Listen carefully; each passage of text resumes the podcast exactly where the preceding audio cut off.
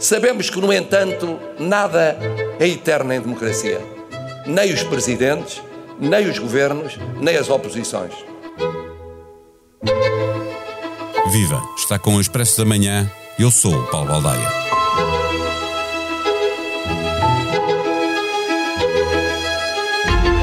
Marcelo Rebelo de Sousa, no Dia da República, lembrou que em democracia nada é eterno, mas mais do que isso, salientou que mantém intacto o poder de dissolução do Parlamento. A comunicação social percebeu que o presidente quis deixar um sinal e questionou os líderes partidários, só que a maioria e a oposição alinharam na desvalorização do aviso presidencial.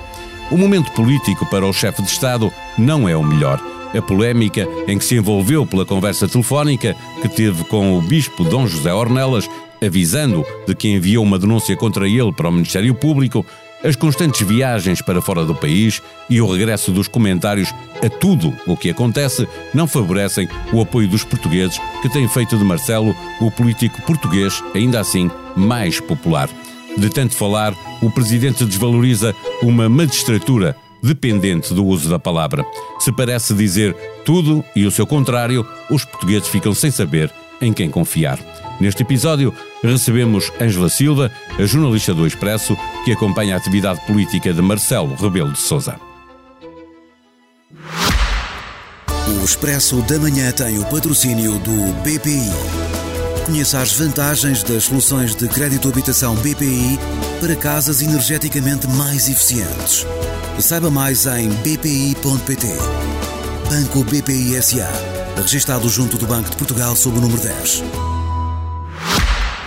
Viva Ângela Silva, duas semanas antes do 5 de outubro, mais ou menos, escreveste um texto no Expresso eh, em que falavas da hipótese de Marcelo avaliar em 2024, o ano das europeias, as condições políticas para levar a legislatura até ao fim. O Presidente aproveitou o Dia da República para lembrar que mantém o poder de dissolução, depois de também ter lembrado que em democracia nada é eterno. O que é que leva o Presidente a considerar este cenário? Talvez um desejo secreto de encontrar uma nesga para se livrar de António Costa antes de acabar o seu mandato em Belém, porque repare, este presidente tem de facto um drama do ponto de vista político, que é ele chega à presidência da República quando António Costa já está em São Bento e arrisca-se a deixar a presidência da República, deixando ainda o Partido Socialista no poder. E embora hum, eh, Marcelo Rebelo de Sousa seja um homem livre, ninguém tem dúvidas sobre isso, mas é evidente que tem o sonho que qualquer presidente tem, que era ainda conseguir ver a sua família política chegar ao poder. Há um novo líder do PSD, o presidente festejou isso em público, não escondeu uh, quase uma certa euforia com que viu Luís Montenegro substituir Rui Rio à frente da liderança da oposição. E, portanto, haveria aqui alguma esperança de que antes de 2026 uh, o PSD ainda conseguisse chegar lá.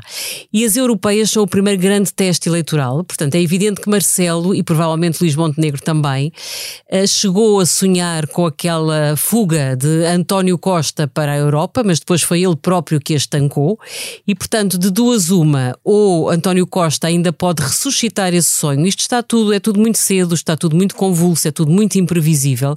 Vamos imaginar que Costa tem ainda dois anos a correrem surpreendentemente melhor do que era expectável num cenário de guerra e que a convulsão dentro do PS e dentro do governo o aconselha a puxar por Fernando Medina, que está neste momento uma estrela na, no palco da política nacional, e consegue que Fernando Medina se afirme e que ele ainda tem uma hipótese de sair de cena. A Marcela aí já disse haverá eleições antecipadas.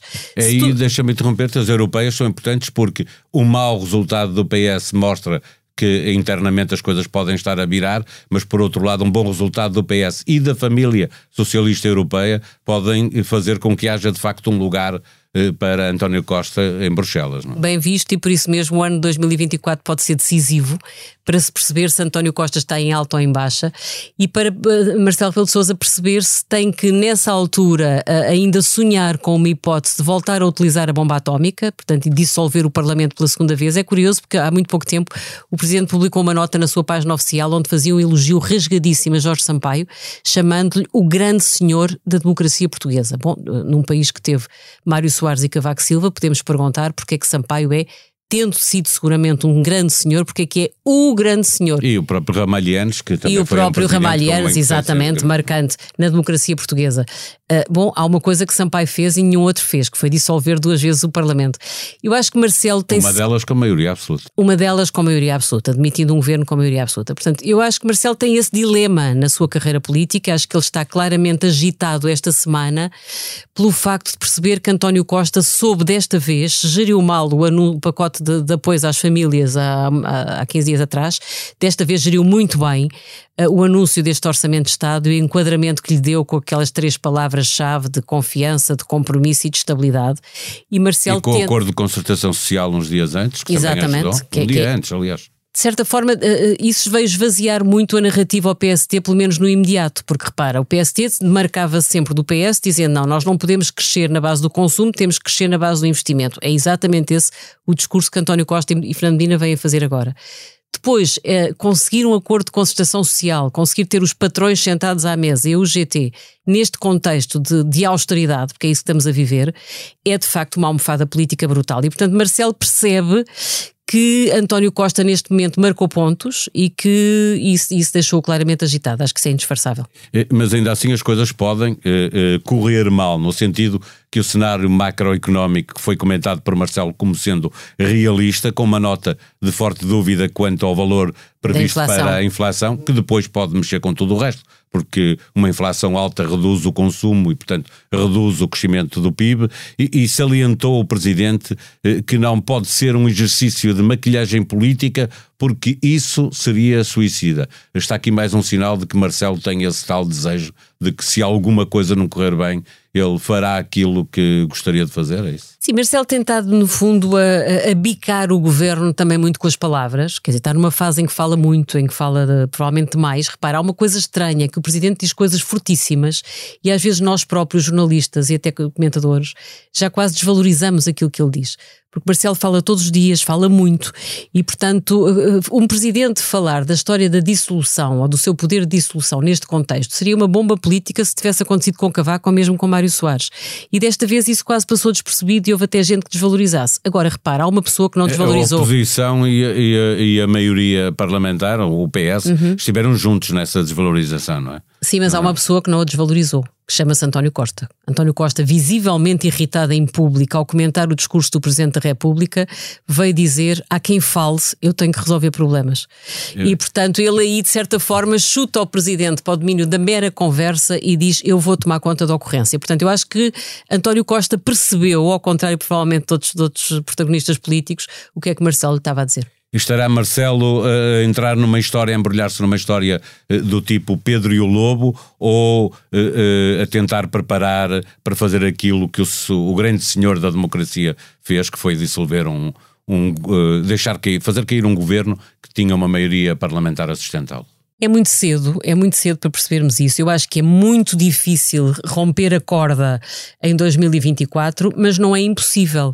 Pelas duas razões que tu já falaste. Imagina que isto corre bem, que as europeias são um sucesso para os socialistas europeus e que António Costa é dos socialistas europeus melhor colocado para ainda ser chamado para funções lá fora. Parece surreal, parece, mas não é impossível. Não, aí o próprio Marcelo daria o dito por não dito, eh, no sentido, ou aconselharia eh, António Costa a isso se fosse o melhor para o país, não é?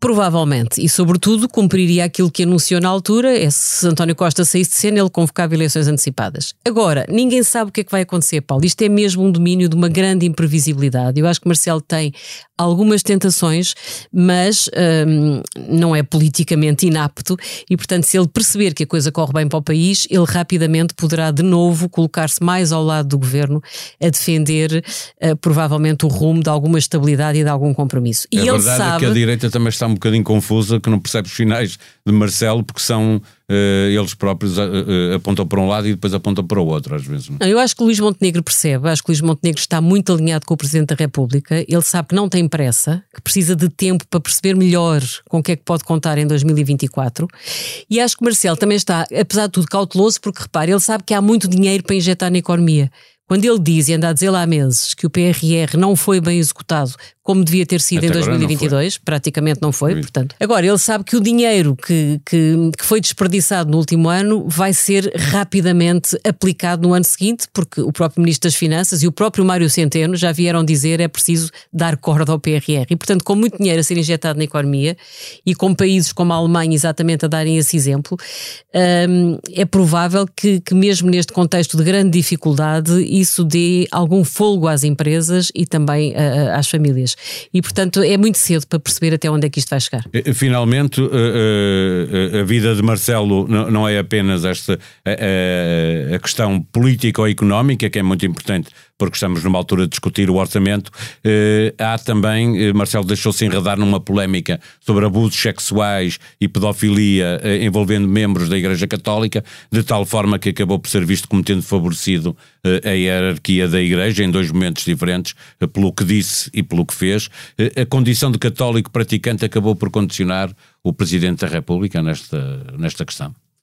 Acho que sim acho que talvez tenha sido um, a primeira, se não a única coisa que aconteceu durante o mandato em que se sente que Marcelo Rebelo de Sousa perdeu alguma liberdade na forma como geriu politicamente este caso. Acho que isso se notou, até mais do que agora neste caso, eu acho que se notou muito quando o Cardeal Patriarca de Lisboa uh, diz que não, que não houve encobrimentos e depois percebe-se que houve encobrimento e o Presidente da República vem dizer eu não posso acreditar que Dom Manuel Clemente alguma vez tenha tido a intenção de fazer qualquer encobrimento, portanto vem defendê-lo na praça pública e, e aí sim o Presidente claramente falou demais e claramente deixou-se levar muito por aquilo que são as suas convicções uh, como católico praticante e muito convicto. Agora, uh, hoje, eu acho que Marcelo volta a, a, a, deixar cair uma frase que se vai virar contra ele, porque quando é confrontado com os mais de 400 casos que já chegaram de denúncias de abusos sobre menores na Igreja, que chegaram à comissão que está a avaliar estes processos, Marcelo, em vez de dizer aquilo que o Papa Francisco também disse quando falaram de muitos casos, ele disse um caso basta para manchar uh, a Igreja. E Marcelo vem dizer que não, que no universo de milhões, 400 casos não é nada de excessivamente Está elevado. Está a dar matéria para Ricardo Araújo Pereira voltar a Muito a provavelmente, na, muito na, provavelmente. Na já assim. deve haver gente na equipa de Ricardo Araújo Pereira que tomou nota desta frase. É uma fra... o, o Presidente está numa fase em que fala claramente demais e muitas vezes parece pesar mal as palavras e isso é algo que custa assistir em alguém que durante anos soube tão bem lidar com a palavra nas televisões e nos órgãos de comunicação social. Estamos ainda em fase de análise do orçamento do Estado.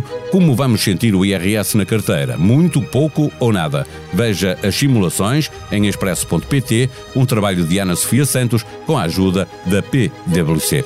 O Fundo Monetário Internacional avançou esta terça-feira com previsões mais pessimistas para a economia portuguesa do que as apresentadas pelo governo no orçamento do Estado para 2023. O crescimento do PIB abranda para os 0,7 e a inflação deve chegar aos 4,7%. A boa notícia é que Portugal pode captar um valor recorde superior a 10 mil milhões de euros de fundos europeus no próximo ano. Uma previsão de crescimento muito dependente da execução do investimento pode estar aqui a salvação. Sem esquecer que a recessão está de volta à Europa e, por isso, o orçamento é de máxima cautela, como nos conta o editor de Economia do Expresso, João Silvestre. A sonoplastia deste episódio foi de João Martins. Tenham um bom dia, voltamos amanhã. Até lá.